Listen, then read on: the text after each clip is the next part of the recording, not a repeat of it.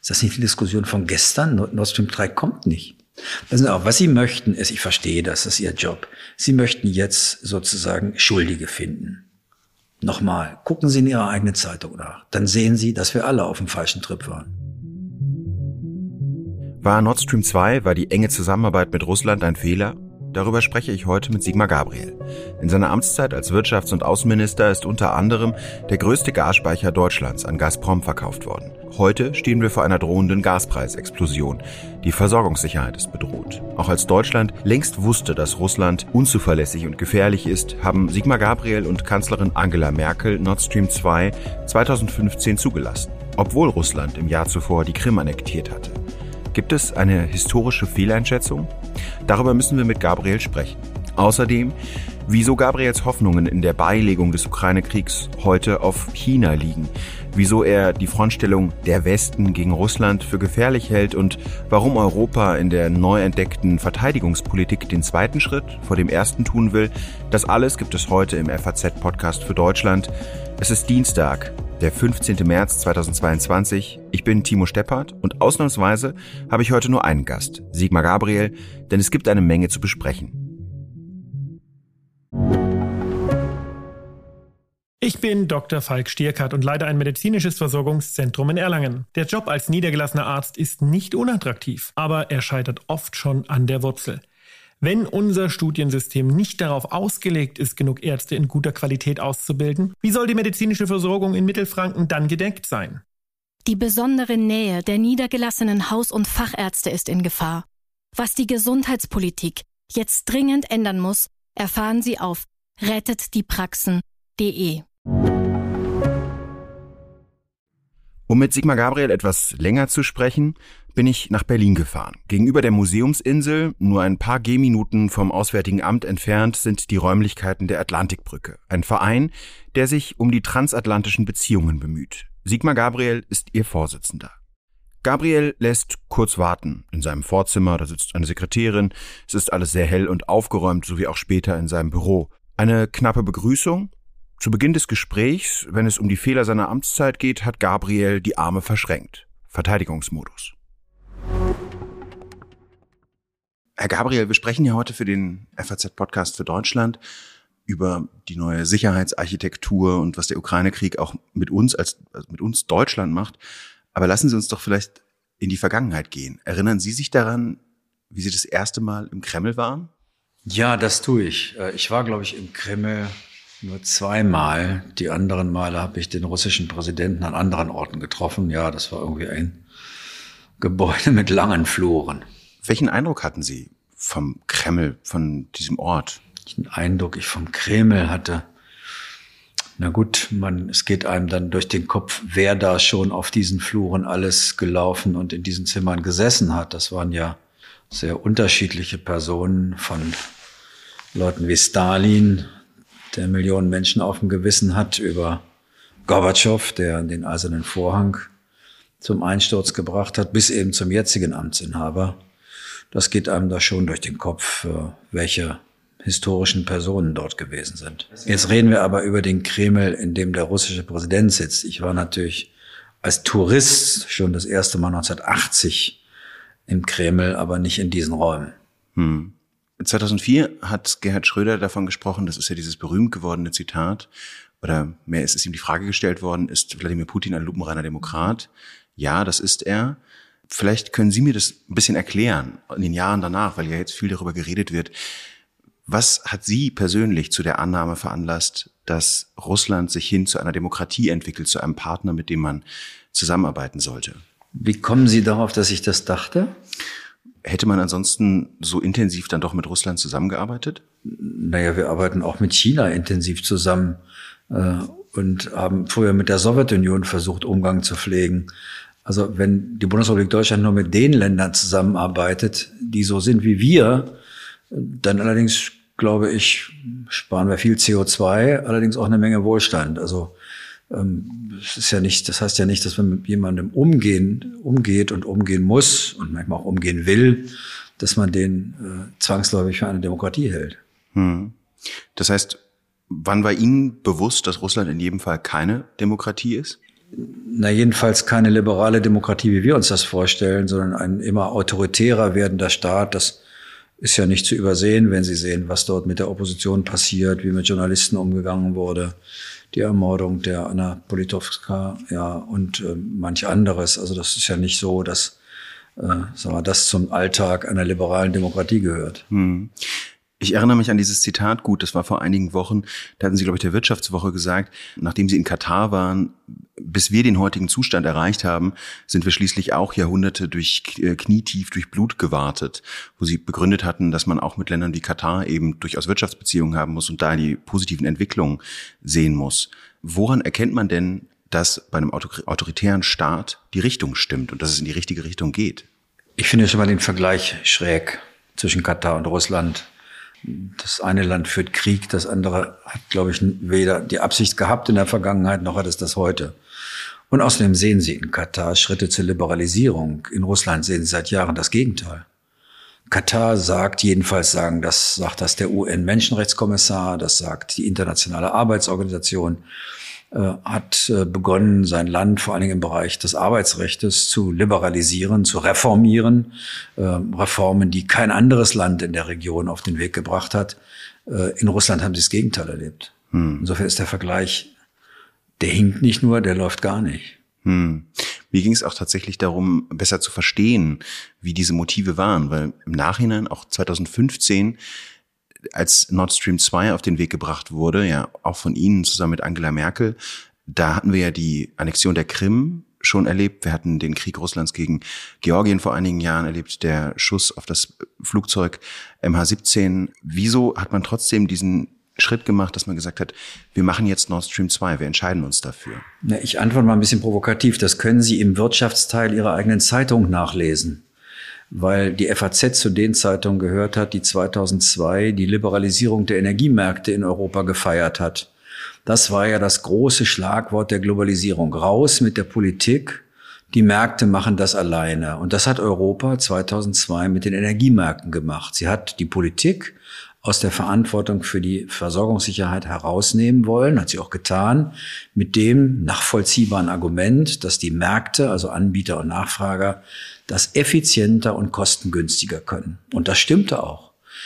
Wir haben sozusagen alles, was danach kam, war, dass jeder, der sich auf dem Energiemarkt in Europa an die Rahmengesetzgebung der Europäischen Union gehalten hat, tun und lassen konnte, was er wollte. Und was macht ein kapitalistisches System, wenn es das darf? Na, es kauft sich die preiswerteste Ressource. Und das war russisches Pipeline-Gas. Und die Politik, dazu zähle ich mich auch, wir haben, glaube ich, den Fehler gemacht, die Sowjetunion mit Russland zu verwechseln. Wir haben lange Zeit gedacht, im Grunde würde sich Russland so verhalten wie die Sowjetunion, denn mit der hatten wir ja die Erfahrung, dass sie selbst in den dunkelsten Zeiten des Kalten Krieges Energie geliefert hat. Der Unterschied ist, dass Russland eine revisionistische Macht ist, das bereit ist, mit militärischer Gewalt Grenzen zu ändern, wogegen die Sowjetunion eine Status Quo-Macht war. Mit einer Status Quo-Macht können sie berechenbarer umgehen. Und wir haben einfach in Europa, auch in Deutschland, ähm, nicht in Osteuropa, das muss man dazu sagen, die Friedensdividende in der Energiepolitik überschätzt. Aber schauen Sie in Ihre eigene Zeitung, wie groß die Liberalisierung der Energiemärkte gefeiert wurde. Und wenn Sie liberalisieren, wenn Sie den Staat sozusagen rausnehmen aus der Verantwortung und sagen, du hast da nichts mehr zu suchen, dann machen Unternehmen das, was ein Unternehmen sinnvollerweise tut. Es versucht, kostengünstig zu arbeiten. Und Pipeline-Gas aus Russland war kostengünstiger als alles andere. Aber trotzdem kann ja Politik immer auch Grenzen setzen. Also auch Na, aber doch nicht, wenn Sie gerade einen Gesetzgebungsrahmen geschaffen haben, der Ihnen das verbietet. Man kann nicht die Liberalisierung halb machen. Wir werden jetzt erleben, dass wir sie zurücknehmen. Aus guten Gründen. Wir werden die Politik zurückbringen in die Verantwortung für Versorgungssicherheit. Wir werden uns diversifizieren. Wir werden Einfluss nehmen. Und es wird deshalb auch teurer bleiben. Hoffentlich nicht so teuer wie jetzt, aber es wird teurer sein, als die Liberalisierung der Energiemärkte es gewesen sind. Aber ich meine, das heute, ich finde das immer lustig, wenn ich, seien Sie mir nicht böse, Journalisten treffe, die natürlich alles besser wissen, aber damals das Gegenteil gefordert haben. Ich war damals noch nicht dabei, aber das, ich verstehe, nein, ich verstehe. Das mache ich auch immer. Wenn ich nicht weiter weiß, sage ich, ich war nicht dabei. Sie haben aber tatsächlich vor wenigen Wochen noch gesagt, dass Putin den Westen viele Politiker im Westen für Weichlinge hält.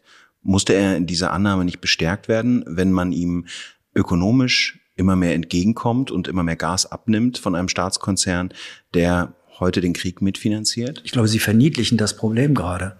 Wir haben vor einem Jahr über den Hirntod der NATO geredet. Wir haben einen amerikanischen Präsidenten gehabt, der die NATO in Frage gestellt hat. Wir hatten eine Debatte, ob wir nicht aussteigen sollen aus dem nuklearen Schutzschild der NATO. Das sind die Dinge, die in Russland den Eindruck erweckt haben, mit denen müssen wir nicht mehr rechnen. Wir haben einen Riesenstreit in Europa in der Finanz- und Wirtschaftspolitik. Wir sind geteilt gewesen in Europa in der Einschätzung der Rechtsstaatlichkeit, der Meinungsfreiheit, der Unabhängigkeit der Justiz. Wir haben die Vereinigten Staaten, die tief verfeindet und mit sich selbst beschäftigt sind und die eigentlich sich gar nicht mehr in Europa kümmern wollen. Das hat Putin gesehen. Und er hat sich Gott sei Dank verschätzt. Aber Sie müssen doch nicht den Eindruck haben, dass die Tatsache, dass wir Energie von Russland gekauft haben, ihn zu der Vermutung gebracht haben, mit uns könne man machen, was man will, sondern wir haben selbst in der öffentlichen Debatte dafür gesorgt, dass das größte Verteidigungsbündnis, das wir hatten und immer noch haben, die NATO, von uns selbst in Frage gestellt wurde.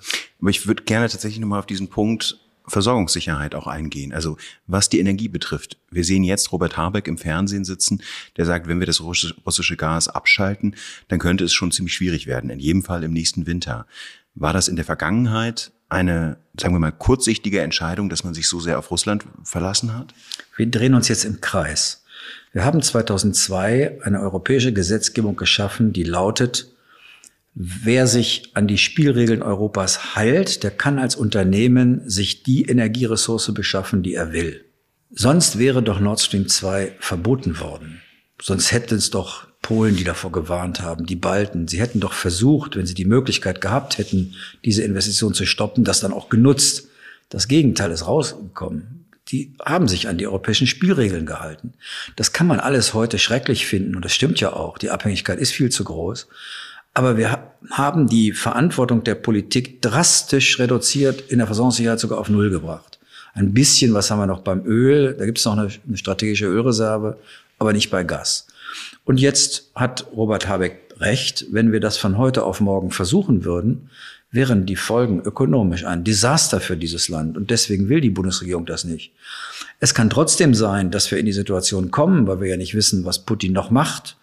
Und wenn er aus Kiew ein zweites Grozny machen würde, vermute ich, wäre auch der Druck auf uns viel zu groß. Aber dann wird's richtig schwierig. Und die Frage, die sich doch die NATO und auch der Westen und Europa stellt, ist, ist uns eigentlich damit geholfen, dass wir uns selbst wirtschaftlich in die Knie zwingen? Wird dann der Druck auf Russland größer? Und die Antwort der Bundesregierung lautet nein. Und ich glaube, die Bundesregierung hat recht.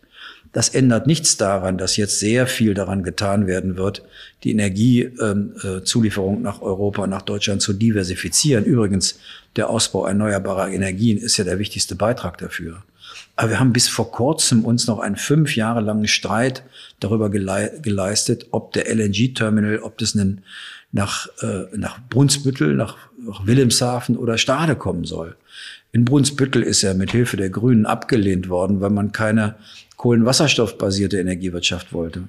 Übrigens nicht nur Deutschland hat auf russisches Pipeline-Gas gesetzt, sondern die LNG-Terminals Europas waren nur deshalb zur Hälfte ausgelastet, weil viele andere auch das Pipeline-Gas eher genutzt haben, was billiger war als LNG. Ich weiß, heute wissen es alle besser. Damals war das nicht der Fall. Aber müsste man heute davon sprechen, dass zum Beispiel Nord Stream 2 ein Fehler war? Das wird ja auch deshalb nicht realisiert.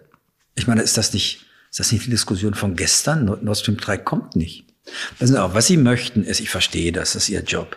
Sie möchten jetzt sozusagen Schuldige finden. Nochmal, gucken Sie in Ihrer eigenen Zeitung nach. Dann sehen Sie, dass wir alle auf dem falschen Trip waren. Wie ist das denn innerhalb der... Nicht im Politikteil, ne? Nee, ich Im weiß, Wirtschaftsteil. Ich arbeite ja für den Politikteil, also da kenne ich die Position zu Nord Stream 2 sehr genau.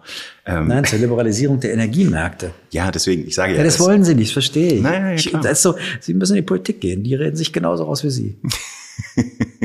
Sie sagten vor einigen Wochen, es sei regelrecht unanständig, Gerhard Schröder Ratschläge als ehemaligem Kanzler zu geben. Sehen Sie das immer Ich glaube, so? dass Sie mich falsch zitieren. Hm, doch. Dann zitieren Sie mich mal wörtlich und wir gucken mal, ob es stimmt. Es sei regelrecht unanständig, als sie gefragt wurden, ist es richtig, dass Gerhard Schröder, das war vor dem Überfall Russlands auf die Ukraine. Ich bin ganz sicher, dass Ihr Zitat nicht stimmt. Zeigen Sie es mir und dann antworte ich darauf. Okay, dann reden wir darüber. Ist es richtig, dass Gerhard Schröder immer noch für Rosneft arbeitet und diese wirtschaftlichen Verbindungen hat? Ne, das eigentlich, dass sozusagen Gerd Schröder in einer unglaublichen öffentlichen Kritik deshalb steht, das ist ja für jeden offensichtlich und dass er offensichtlich nicht bereit ist, darauf zu reagieren, sehen wir auch. Ähm, das, was ich gesagt habe, ist, dass ich jedenfalls in der Vergangenheit meine Kritik an Gerd Schröder immer direkt gesagt habe und dafür keine Medien gebraucht habe. Das sehen andere anders. Ich halte nichts von offenen Briefen, die man sich schreibt, nicht damit der andere sie liest, sondern damit sie hinterher in der Zeitung veröffentlicht werden können. Hm. Und deswegen, ich mache es immer noch so wie früher. Meinen Streit mit Gerd Schröder trage ich mit ihm aus und nicht über Zeitungen. Haben Sie zuletzt von ihm gehört, wie es in Moskau gelaufen ist? Nein.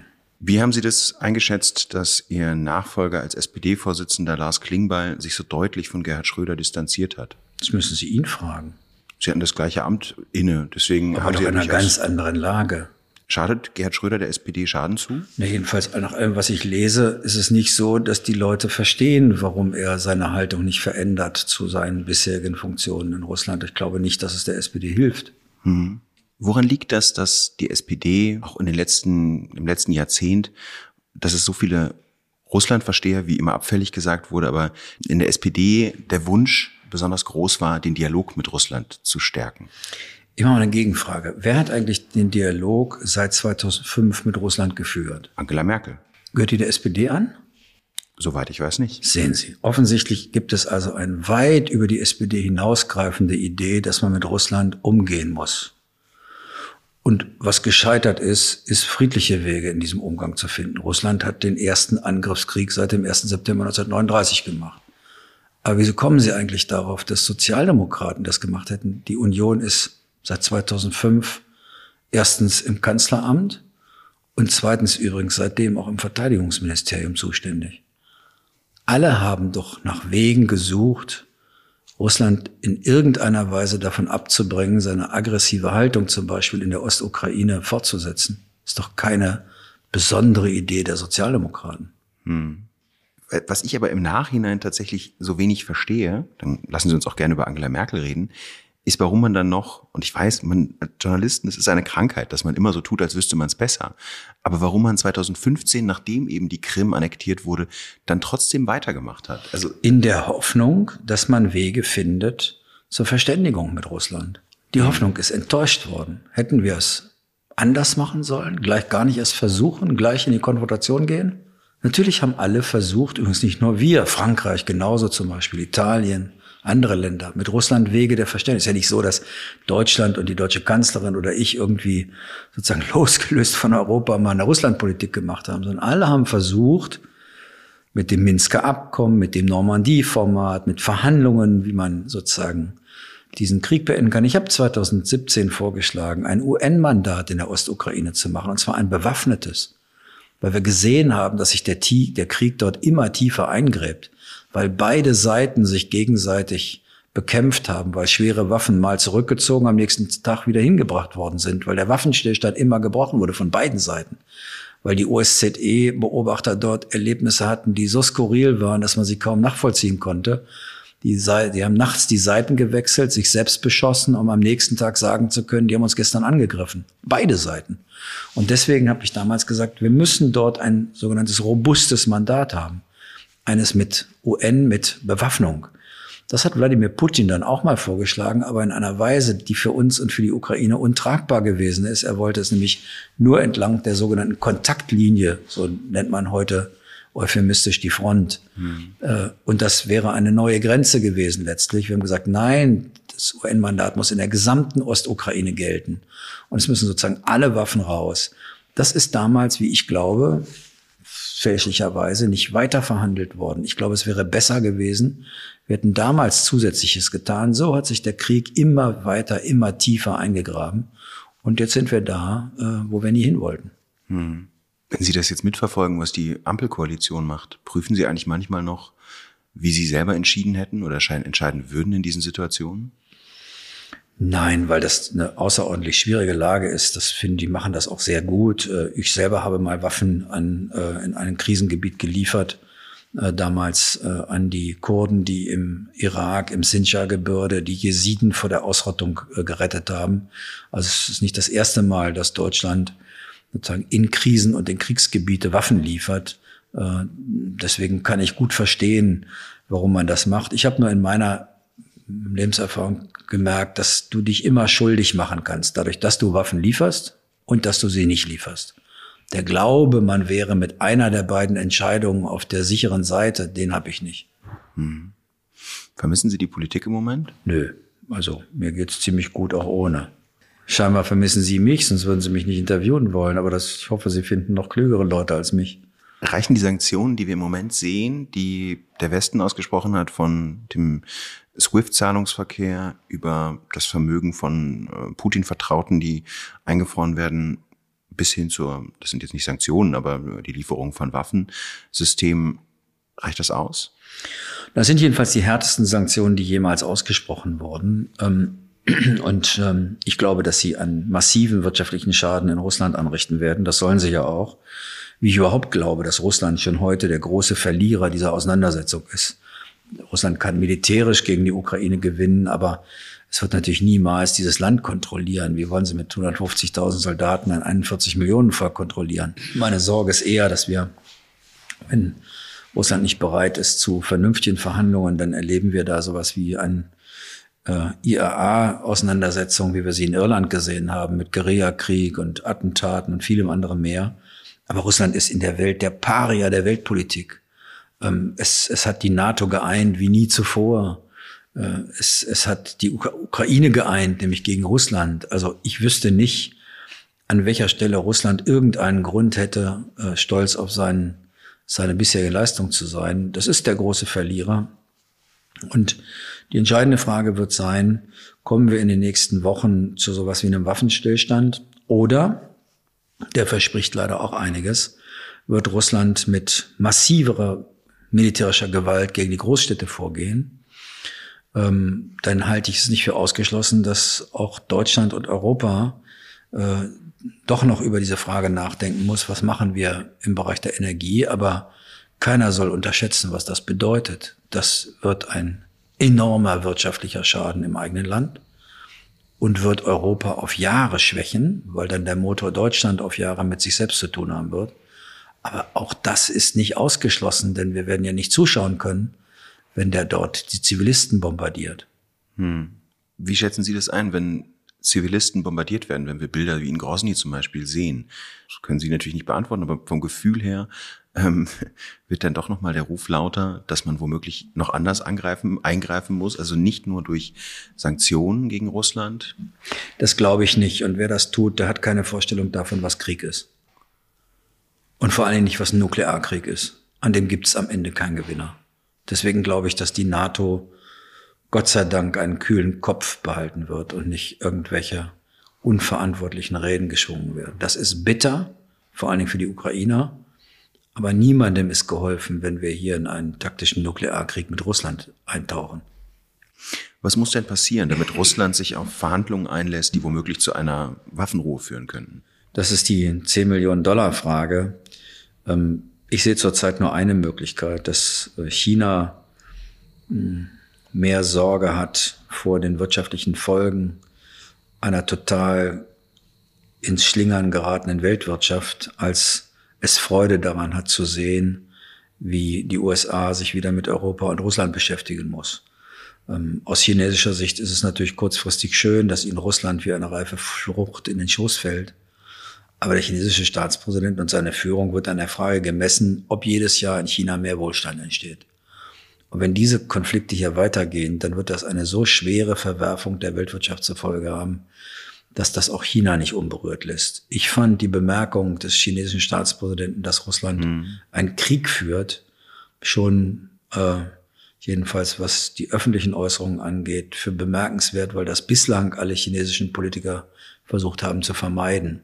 Aber ob das gelingt, das vermag ich Ihnen nicht zu sagen. Gibt es eigentlich Einflussmöglichkeiten des Westens auf China, dass die womöglich stärker auf Russland einwirken?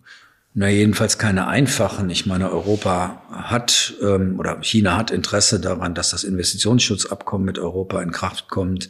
China hat ein Interesse daran, dass wir nicht in eine sozusagen total gespaltene Weltwirtschaft geraten. Also das berühmte Decoupling, was ich im Übrigen auch nicht für möglich halte. Dafür ist China einfach zu groß. Aber die strategischen Interessen Chinas zu beurteilen, das traue ich mir ehrlich gesagt zum jetzigen Zeitpunkt nicht zu. Das wird man in Gesprächen versuchen müssen herauszufinden. Hm. Wann könnte der Punkt sein, an dem Russland, das ja äh, die ökonomische Stärke eines Landes wie Spanien eigentlich hat, wirklich durch die Sanktionen und durch die Kosten des Krieges, die ja bei einer Milliarde Dollar pro Tag, hatte ich mal gelesen, liegen sollen, wann könnte das Russland tatsächlich zum Wanken bringen, auch innerhalb Russlands, den Machtapparat? Man sagt ja gemeinhin, dass man die Leidensfähigkeit der Russen nicht unterschätzen soll. Ähm, ich kann Ihnen diese Frage nicht beantworten. Äh, der Machtapparat um Putin scheint jedenfalls so gestreamlined zu sein, äh, dass derzeit nicht die Hoffnung besteht, dass da jemand ähm, sozusagen ihn aus dem Spiel nimmt. Ähm, alles, was ich höre, ist, dass er das unter Kontrolle hatte. Man muss auch sehen, die Mehrzahl der Bevölkerung Russlands ist sozusagen in einem Alter, in dem sie eben keine Social Medias konsumieren, sondern auf die offizielle Propaganda stoßen. Nur die jungen Leute sind in der Lage, die tatsächlichen Bilder aus der Ukraine zu sehen. Der Krieg ist ja keineswegs populär in Russland. Das ist ja anders als bei der Krim. Bei der Krim waren alle der Überzeugung, die hat immer zu Russland gehört und da war Putin der Volksheld, als er die äh, annektierte. Jetzt ist der Krieg, das ist ein Bruderkrieg. Deshalb seine Propaganda über den angeblichen faschistischen Genozid dort, ähm, weil das Begriffe sind, die unter den Älteren die Erinnerung an den Zweiten Weltkrieg wachrufen. Aber die Bilder aus der Ukraine in Russland, ich glaube nicht, dass die besonders populär sind. Äh, das ist für viele dort ein Bruderkrieg. Das, wenn das sozusagen uns gelingt, diesen Informationskrieg zu gewinnen, dann kann das die Lage in Russland verändern. Aber noch tun wir das nicht wir sind sogar weit davon entfernt, oder? Also wenn Netzwerke geschlossen werden, wenn immer mehr der Zugang zum Internet reglementiert wird in Russland. Ja, ich, er wird alles dafür tun, dass das passiert. Aber ich meine, äh, im Zeitalter von Satellitentechnik und vielem anderem mehr muss es uns doch gelingen, dort äh, Kanäle zu öffnen. Äh, mindestens immer einen mehr, als er schließt. Aber das ist Spekulation, das kann ich Ihnen auch nicht sagen. Aber das heißt, der Kampf gegen Putin, den der Westen führt, der läuft eigentlich von innen. Ich finde schon den Begriff falsch. Kampf des Westens gegen Putin. Das ist schon eine ganz gefährliche Formulierung, denn es gibt ein paar Länder auf der Erde, denen das dann völlig egal ist. Es gibt Länder auf der Erde, die sagen, naja, wenn der Westen gegen Russland kämpft, dann sind das zwei Imperialisten, die da miteinander ringen. Was geht uns das an? Das ist auch kein Kampf des Westens gegen Russland, sondern hier bricht ein Land die Minimalstandards des Völkerrechts nämlich sein Nachbarland nicht anzugreifen. Das ist ja nicht der höchste Standard des Völkerrechts. Das ist der Minimalstandard. Und wenn wir ihm das durchgehen lassen, dann ist das gefährlich für viele andere Teile der Welt. Deswegen ist es so wichtig, darauf zu achten, dass wir nicht so tun, als sei das ein Konflikt zwischen dem Westen oder den Demokratien und Russland, mhm. sondern wir brechen das Völker, er bricht das Völkerrecht. Das war so gut, dass wir über, glaube ich, 140 Stimmen in der Generalversammlung der Vereinten Nationen gegen Russland hatten. Bei der Annexion der Krim waren das mal gerade 100. Es gibt viele Staaten auf der Erde, nicht nur Demokratien, die diese Missachtung des Völkerrechts verurteilen. Und deswegen müssen wir aufpassen, nicht auf einmal in NATO oder der Westen gegen Russland. Das ist Russlands Argumentation und Russlands Wortwahl. Den soll, der sollten wir nicht folgen. Hm, das heißt aber zur Frage, welche Staaten könnten das sein, die auf Russland vom Innen, aus dem Inneren heraus wirken könnten? Nee, es gibt nur ein Land, das wirklich einen Einfluss auf Russland haben könnte. Das ist eben China.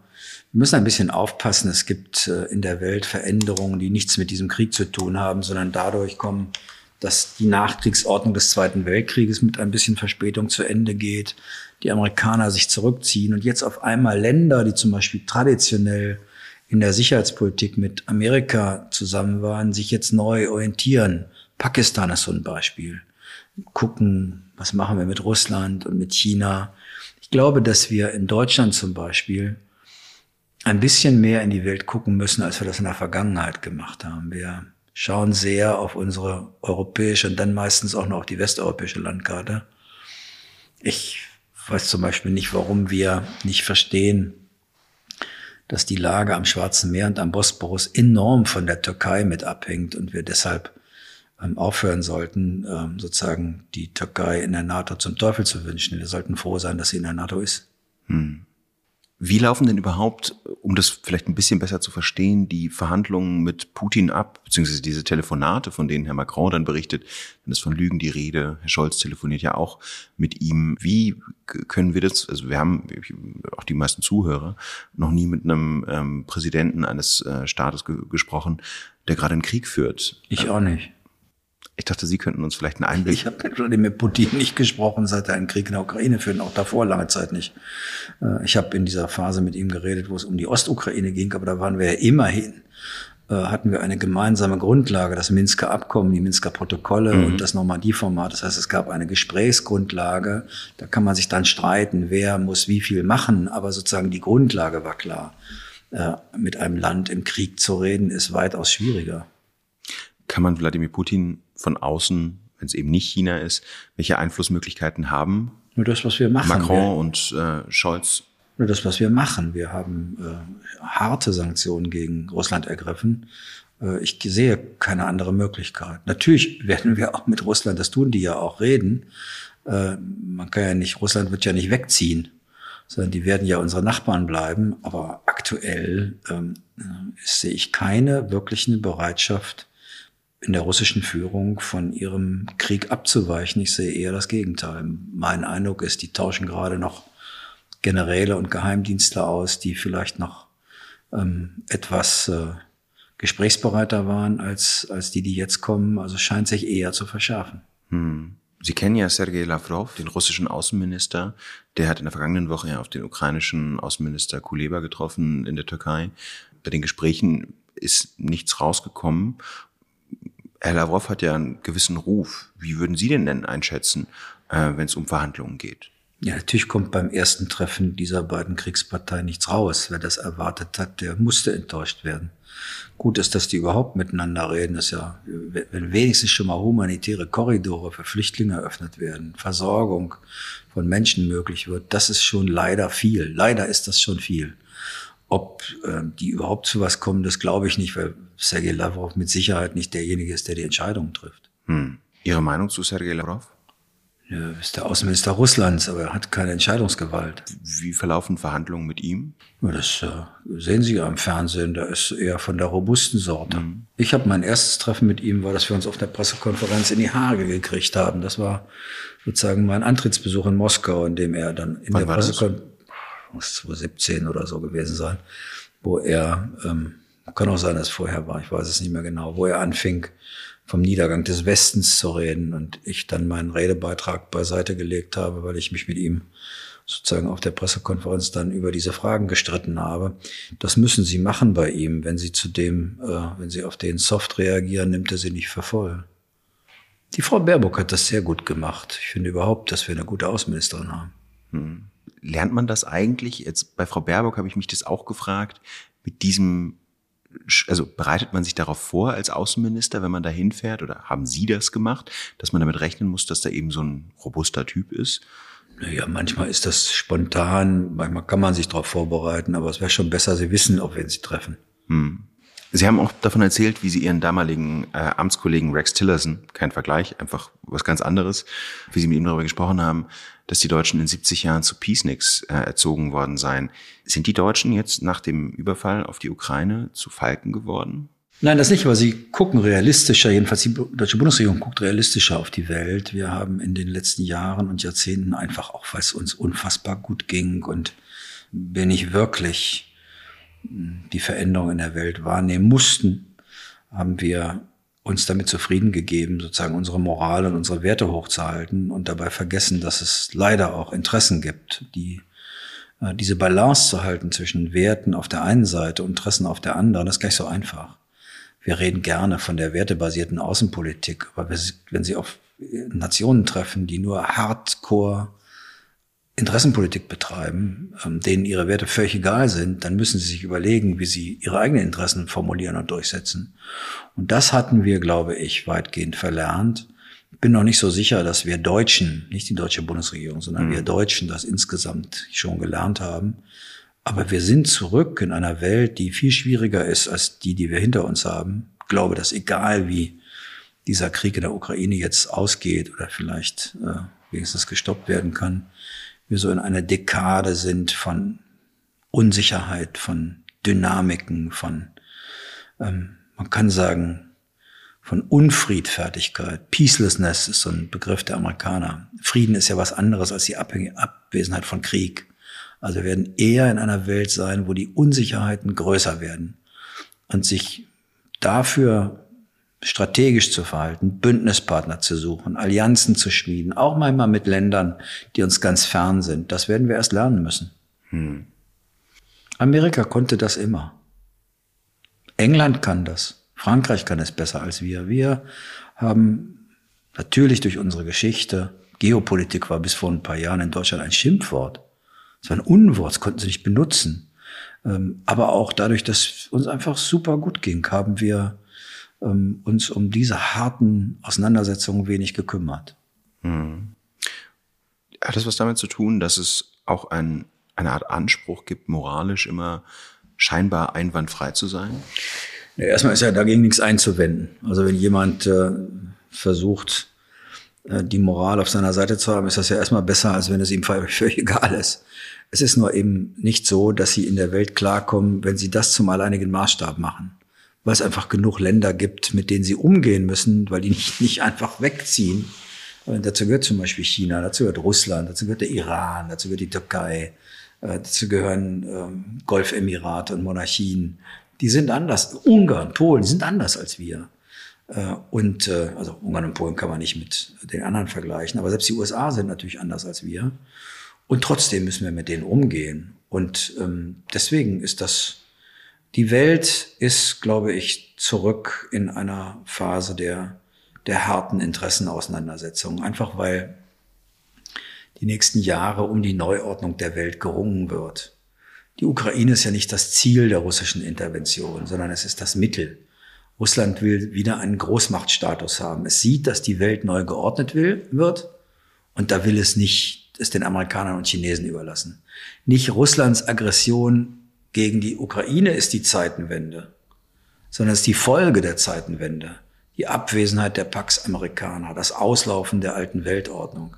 Eigentlich leben wir zurzeit in sowas wie einer G0-Welt, ohne globale Ordnungsmacht. Und Russland will das nutzen und will vor allen Dingen in Europa wieder einen Großmachtstatus haben. Und das für uns schwierig, damit sich auseinanderzusetzen, weil wir das ganz, weil das ganz ungewohnt ist für uns. Welche Rolle kann Deutschland da übernehmen? Naja, immer eine europäische. Ich würde immer davon abraten, dass Deutschland irgendwie alleine Politik betreibt, sondern es muss immer versuchen, äh, natürlich mit in der Führung Europas zu sein, aber immer im Kontext mit Frankreich, mit äh, Italien, auch mit Großbritannien und mit Polen. Ähm, äh, Deutschland ist die größte Volkswirtschaft. Äh, wir sind sozusagen das Zentrum. Wir tragen auch immer auf beiden Schultern, auf der westlichen und auf der östlichen. Frankreich hat ja gelegentlich den Eindruck gemacht, das nannte man dann das Europa der zwei Geschwindigkeiten, man könne auch ohne Osteuropa vorangehen. Und Deutschland hat Gott sei Dank sowas immer abgelehnt, hat gesagt, nein, nein, Sie, unser Job ist das hier, den Laden zusammenzuhalten und das wird auch so bleiben. Hm. Was sind die Herausforderungen, vor denen Deutschland dann zum Beispiel steht in den nächsten zehn Jahren?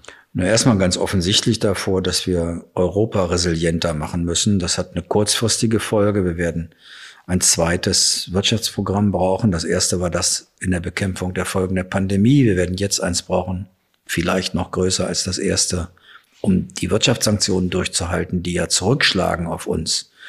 Da wird Deutschland eher noch gut bei wegkommen. Länder wie die im Süden sind, im Südosten sind, die haben es viel schwerer Italien als wird ja teilweise genannt, ja. Ja, aber ich meine, es gibt auch noch Länder, die noch schwächer sind. Also als kurzfristige Reaktion natürlich resilienter, was Energie angeht, ähm, werden auch schneller sein müssen. Der Ausbau der Erneuerbaren arbeitet ja unter anderem an unseren unendlichen Planungsprozessen, die wir haben. Äh, und ähm, das Zusammenhalten Europas bedeutet auch, dass wir ein paar der liebgewonnenen Vorstellungen werden ablegen müssen. Zum Beispiel werden sie keine äh, wirkliche Souveränität Europas hinbekommen, wenn der Euro nicht eine wirkliche internationale Leitwährung wird. Das ist er aber nur, wenn wir ihn gemeinschaftlich verbürgen. Das finden wir Deutschen und ein paar andere aber Teufelszeug. Das werden wir aber machen müssen. Europa muss das stärken, was schon stark ist. Und das ist der Binnenmarkt. brauchen sowas wie eine Kapitalmarktunion nicht, um den Banken zu Gefallen zu tun, sondern um wirtschaftliche Resilienz zu haben, den, den Binnenmarkt zu stärken. Wir sind doch in der Welt nicht deshalb so beliebt, weil wir die richtigen Werte haben. Das wäre schön. In Wahrheit sind wir es, weil wir ein wirtschaftlicher erfolgreiches Europa sind. Eins, das Innovationen kann, Technologie. Wir brauchen eine gemeinsame Außenpolitik. Weit von entfernt und dann in der Folge auch eine gemeinsame Verteidigungs- und Sicherheitspolitik. Auf europäischer Ebene? Ja, aber die, der erste Schritt ist erstmal gemeinsame Außenpolitik. Die Sicherheits- und Verteidigungspolitik folgt der Außenpolitik, nicht umgekehrt. Wir reden ja immer ganz schnell über eine europäische Armee und haben gar nichts als Grundlage dafür. Ja, wir, wir wollen immer gleich beim Masters Golfturnier mitspielen, aber wir können nicht mal Minigolf. Ich meine, wir haben seit fünf Jahren ein, ein Freihandelsabkommen mit Kanada im Deutschen Bundestag liegen, das wir nicht verabschieden. Also wir machen ein europäisches Freihandelsabkommen nicht mit, aber wollen eine europäische Armee. Ich meine, das ist ja eine gewisse Absurdität. Und deswegen glaube ich, das erstmal stärken, was wir gut können. Und sich dann an die Aufgaben machen, wie gemeinsame Außenpolitik, gemeinsame Sicherheits- und Verteidigungspolitik. Aber das heißt, die Schritte dahin sind? Na, die Schritte sind Vertiefung des Binnenmarktes. Die Schritte daran sind, äh, den Euro gemeinschaftlich weiterzuentwickeln. Das hat auch Risiken, die müssen Sie auch in den Blick nehmen. Wie fallen müssen aufpassen, dass nicht Risiko und Verantwortung auseinanderfällt in der Währungsunion. Aber das sind Dinge, die direkt vor uns liegen. Europäischen Sicherheitsrat gründen, wie Macron das vorgeschlagen hat, wo die Staats- und Regierungschefs zusammen mit ihren Außen- und Verteidigungsministern mal versuchen, einen gemeinsamen Blick auf die Welt zu haben. Da haben wir doch gar nicht. In Libyen unterstützt Deutschland und Italien die völkerrechtlich anerkannte Regierung in Tripolis, Frankreich den Bürgerkriegsgegner General Haftar. Alle drei klagen wir über illegale Flüchtlingsmigration aus Libyen und schimpfen, dass die Libyer ihre Grenzen nicht kontrollieren können. Ja, wieder den Bürgerkrieg. Also das sind Dinge, die wir ändern müssen. Hm. Ist das jetzt auch die Zeit eben dieser Geschlossenheit, wo die Ampelkoalition das auf europäischer Ebene vorantreiben muss? Das wird sie sicher tun, da habe ich gar keinen Zweifel. Hm. Wie ist das innerhalb Ihrer Partei, aber auch, naja, die Friedensbewegung in Deutschland, wenn dieser erste Schock des Ukraine-Kriegs womöglich irgendwann mal verflogen ist? wenn wir dann über die öffentliche Haltung zu diesen Militärausgaben sprechen. Deutschland ist dann, wenn ich das richtig sehe, das Land mit dem drittgrößten Militärhaushalt äh, nach den USA und China. Also kommt natürlich ein bisschen auf die Frage an, was machen wir in den nächsten Monaten? Man könnte ja die zwei Prozent Bruttoinlandsprodukt, die wir ausgeben sollen, auch teilen. In 1,5 Prozent in die Bundeswehr und 0,5 Prozent in die Verteidigungsfähigkeit der NATO in Osteuropa. Das haben Sie ja schon mal vorgeschlagen. So ja. ist es gemeinsam mit meinem, dem, meinem Freund Janusz Reiter, der früher Botschafter in Polens in Deutschland und auch in Washington war. Also es kommt, glaube ich, sehr darauf an, dass wir das nicht nur einfach per Dekret von oben entscheiden, sondern erklären und auch deutlich machen, welche Verantwortung Deutschland dabei übernimmt. Die Osteuropäer wären erstaunt, wenn die Deutschen endlich mal Verantwortung für ihre Sicherheit übernehmen würden. Das tun nämlich bislang nur die USA. Ist es eigentlich nicht zu früh, dass man jetzt so viel in die Bundeswehr investiert, die man eigentlich, ich habe in Erinnerung, dass Sie mal gesagt hatten, wenn man 10 Milliarden mehr in die Bundeswehr steckt, ist die Gefahr groß, dass es einfach versickert. Ja, das ist so. Die Bundeswehr, wir geben ja jedes Jahr mehr Geld für Verteidigung aus und es kommt nicht mehr Sicherheit unten ja. raus. Das hat mit vielem was zu tun. Das hat beginnt mit der verkorksten Bundeswehrreform 2.5, wo wir dann gesagt haben, nicht mehr Territorialverteidigung, sondern Out of Area und dann haben wir das alles wieder zurückgedreht. Jetzt ist es wieder Territorialverteidigung. Die Bundeswehr ist in keinem guten Zustand. Das liegt nicht an der Bundeswehr, sondern an der Politik. Und ich glaube, dass vieles zu verändern ist, zum Beispiel das Beschaffungswesen. Wenn Sie einfach nur mehr Geld oben reinpumpen, dann kommt nicht mehr Sicherheit unten raus. Das heißt, perspektivisch, wenn man das alles tut, also wenn man das Beschaffungswesen reformiert, dann reden wir davon, dass dieses Geld, was da jetzt reinkommen soll, dann doch eher, sagen wir mal, perspektivisch investiert werden muss, oder? Gut, ich bin kein Militärexperte. Ich habe nur mehr sagen lassen, dass wir äh, sozusagen die Stärke, die wir eigentlich brauchen, nicht haben und dass wir vor allen Dingen auch auf dem investiven Teil nicht das haben, was wir brauchen. Ich kann das nur zitieren. Ich bin, wie gesagt, kein Verteidigungspolitiker, aber ich sehe halt, dass der Bundeswehrhaushalt jedes Jahr mehr Geld hat, als er ausgeben kann. Also vermutlich kommt der zuständige äh, Haushaltsstaatssekretär im Finanzministerium ähm, äh, immer sehr beruhigt in die Sitzung des Verteidigungsausschusses, weil am Ende des Jahres das Geld, was er denen gegeben hat, nicht ausgegeben wird. Vielen Dank, Herr Gabriel. Bitte.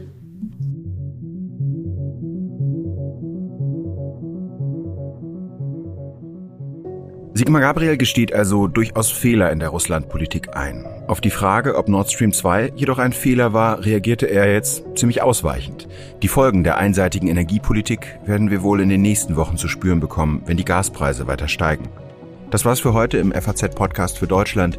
Melden Sie sich mit Anmerkungen und Kritik gerne an podcast.faz.de und lassen Sie uns, wenn es Ihnen gefallen hat, gerne eine positive Bewertung in Ihrem Podcast-Player zurück.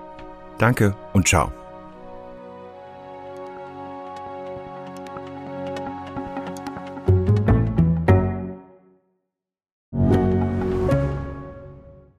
Ich bin Dr. Robin John, Allgemeinarzt in Schönebeck. Das ist 15 Kilometer von Magdeburg entfernt. Und trotzdem zu weit, um hier Nachwuchs zu finden. Immer mehr Praxen im Salzlandkreis bleiben unbesetzt und Patienten haben lange Wege und noch längere Wartezeiten. Das muss sich ändern. Die besondere Nähe der niedergelassenen Haus- und Fachärzte ist in Gefahr. Was die Gesundheitspolitik jetzt dringend ändern muss, erfahren Sie auf rettetdiepraxen.de. Thank you.